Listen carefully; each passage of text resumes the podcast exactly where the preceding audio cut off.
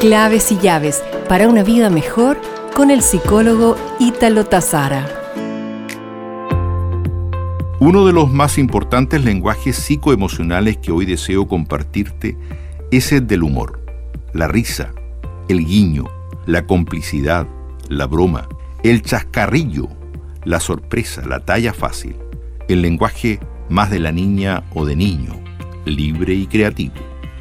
Por tanto, cada lenguaje, el emocional, el mental, el de la acción, el de los valores, el de recibir instrucciones, el del humor, corresponden a un arquetipo, es decir, a una manera de hacer y de ser. Efectivamente, todos hablamos distintos lenguajes psicológicos.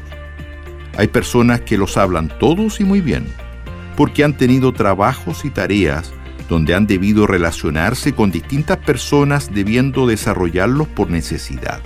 Por ejemplo, quienes se han dedicado a la medicina, a la psicoterapia, a la labor comercial, al servicio. La buena noticia es que todos podemos aprender a hablar los distintos lenguajes. Te invito entonces a ampliar tu repertorio de conductas incorporando otros lenguajes a los habituales en que te desenvuelves. Y verás cómo tu nivel de relaciones comienza a cambiar y a la vez a entender más de los demás, evitando sufrir y que genere ruido y fantasmas al autoatribuirte actitudes y conductas que solo te pertenecen a quien tienes al frente. Esta semana estás agradecido por... Nos reencontraremos pronto con más claves y llaves para una vida mejor.